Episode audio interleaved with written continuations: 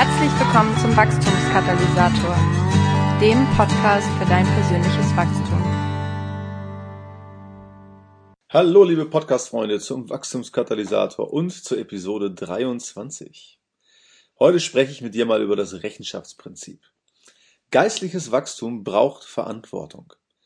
Wenn es nichts und niemanden gibt, vor dem ich Rechenschaft ablege oder ablegen muss, dann ist es eher unwahrscheinlich, dass ich bestimmte Schritte unternehme oder gewisse Dinge sein lasse. In Matthäus 24 erzählt Jesus das Gleichnis vom wachsamen Knecht und quasi als schlechtes Beispiel erzählt Jesus in diesem Zusammenhang von einem Knecht, der seine Mitknechte schlug und sich auch sonst ziemlich daneben benahm. Ja, und der Grund für sein Fehlverhalten war schlicht und ergreifend, dass dieser Knecht nicht wirklich oder nicht so bald mit der Rückkehr seines Herrn rechnete. Im Umkehrschluss heißt das, dass ich mich vor allem dann richtig verhalte, wenn ich davon ausgehen muss, mich für mein Tun und Sein zu verantworten, also rechenschaftspflichtig bin.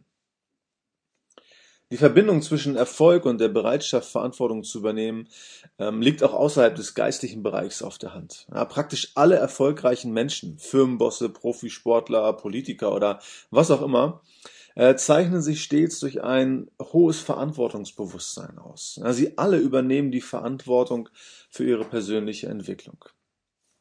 Ohne zumindest irgendeine Form der Verantwortlichkeit geschieht nichts auf dieser Welt und auch in deinem Leben nur sehr wenig. Fast jedes positive Ergebnis, ähm, das du zwischen deiner Geburt und deinem 18. Geburtstag hast, verdankst du den Erwachsenen in deinem Leben. Eltern, Lehrern, Vorgesetzten, ja, diesen Erwachsenen, die Verantwortungsbewusstsein in dir ausgelöst haben, ähm, indem sie dir deutlich gemacht haben, dass du dich für dein Verhalten rechtfertigen musst. Wir haben unser Gemüse gegessen, Hausaufgaben gemacht, Zähne geputzt, gebadet und uns zu einer vernünftigen Zeit schlafen gelegt. Ja, ohne dieses Verantwortungsbewusstsein und ohne dass jemand Rechtschaff von uns gefordert hätte, wären wir ungebildete, mangelernährte, übermüdete, schmutzige kleine Rostlöffel geblieben. Ja, aber jetzt als Erwachsene, ja, da brauchen wir noch immer Menschen, die uns zur Verantwortung ziehen. Ja, und besonders wenn du geistlich wachsen willst, musst du bereit sein, Verantwortung für deine geistliche Entwicklung zu übernehmen und du musst bereit sein, anderen Rechenschaft über deine persönliche Entwicklung abzulegen. Als jemand, der ziemlich viel predigt und ganz viel unterrichtet, mache ich die Erfahrung, dass sich ein nachhaltiger Lernerfolg, persönliche Veränderung oder geistliches Wachstum meist nur bei denen einstellt, die bereit sind, jemandem gegenüber Rechenschaft abzulegen. Ja, wenn mich niemand fragt, ob ich einen Mentor gesucht habe, die Bibel gelesen habe, regelmäßig bete oder was auch immer, ja, dann hat das Konsequenzen, beziehungsweise eben keine Konsequenzen.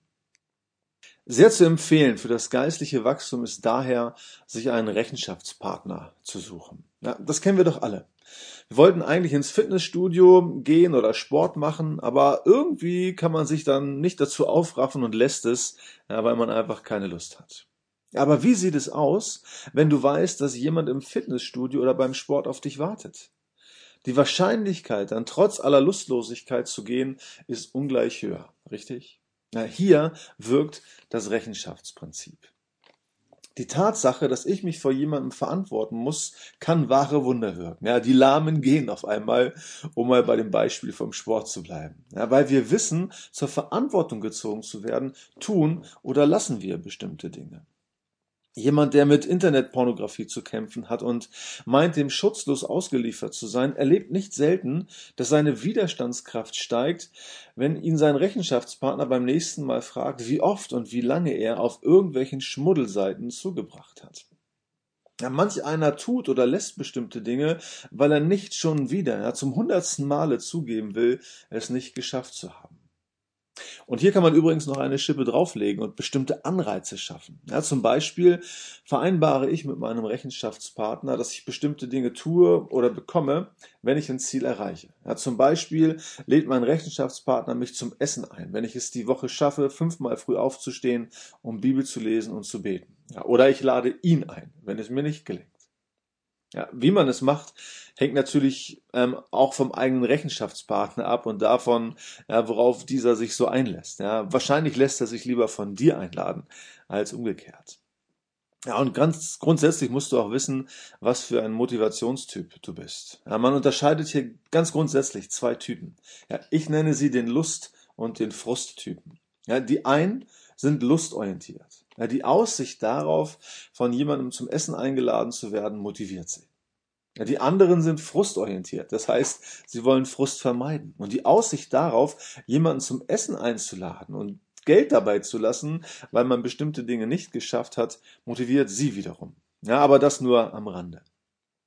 Du solltest auf jeden Fall jemanden finden, der dich zur Rechenschaft zieht oder ziehen darf. Jemanden, der dich regelmäßig fragt, ob du die von dir gesteckten Ziele ähm, auch wirklich erreichst.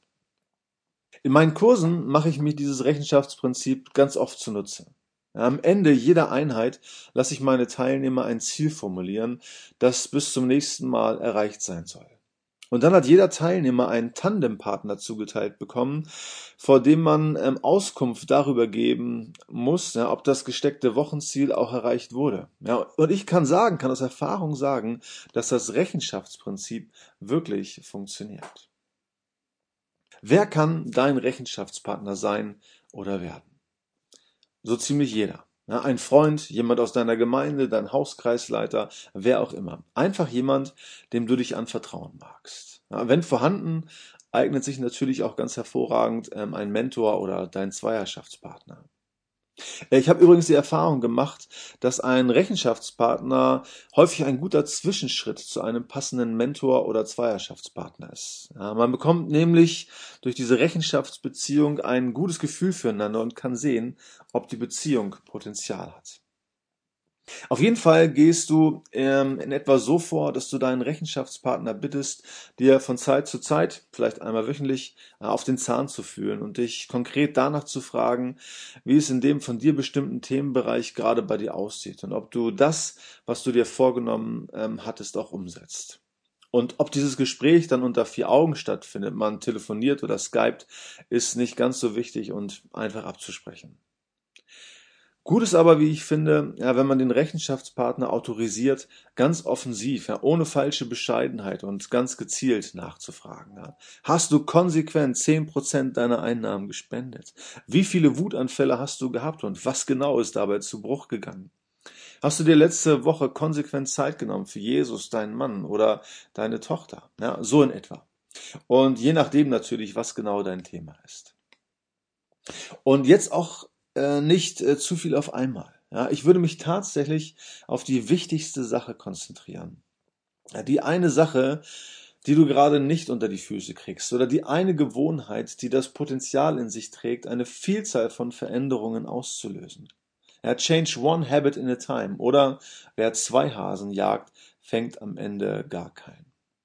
Bevor du dir einen Rechenschaftspartner suchst, musst du dir natürlich über deine Ziele bewusst werden. Ja, du musst wissen, was du verändern willst. Du musst wissen, was du loswerden willst und was stattdessen da sein soll. Dieses Ziel oder diese Ziele solltest du unbedingt schriftlich festhalten. Ja, unzählige Studien belegen, dass man die eigenen Ziele eher erreicht, wenn man sie präzise aufschreibt. Und wer sich dann auch noch vor einem Rechenschaftspartner verpflichtet, ja, der ist schon fast am Ziel angekommen. Ja, du solltest dir also aufschreiben, welche Ziele du erreichen, welche Verhaltensweisen du ablegen und welche Gewohnheiten du entwickeln möchtest. Ja, den ganz Mutigen unter uns rate ich, diese verschriftlichen Ziele dem Rechenschaftspartner zuzuschicken und zur Verfügung zu stellen. Und zwar einfach, weil es dann nochmal stärker wirkt. So viel mehr will ich heute eigentlich gar nicht sagen. Ich wünsche dir jetzt viel Erfolg bei der Suche nach deinem Rechenschaftspartner. Bis zum nächsten Mal, dein Markus. Vielen Dank fürs Zuhören. Weitere Informationen, nützliche Downloads und die Möglichkeit, den Podcast bei iTunes zu abonnieren, findest du unter www.wachstumskatalysator.de.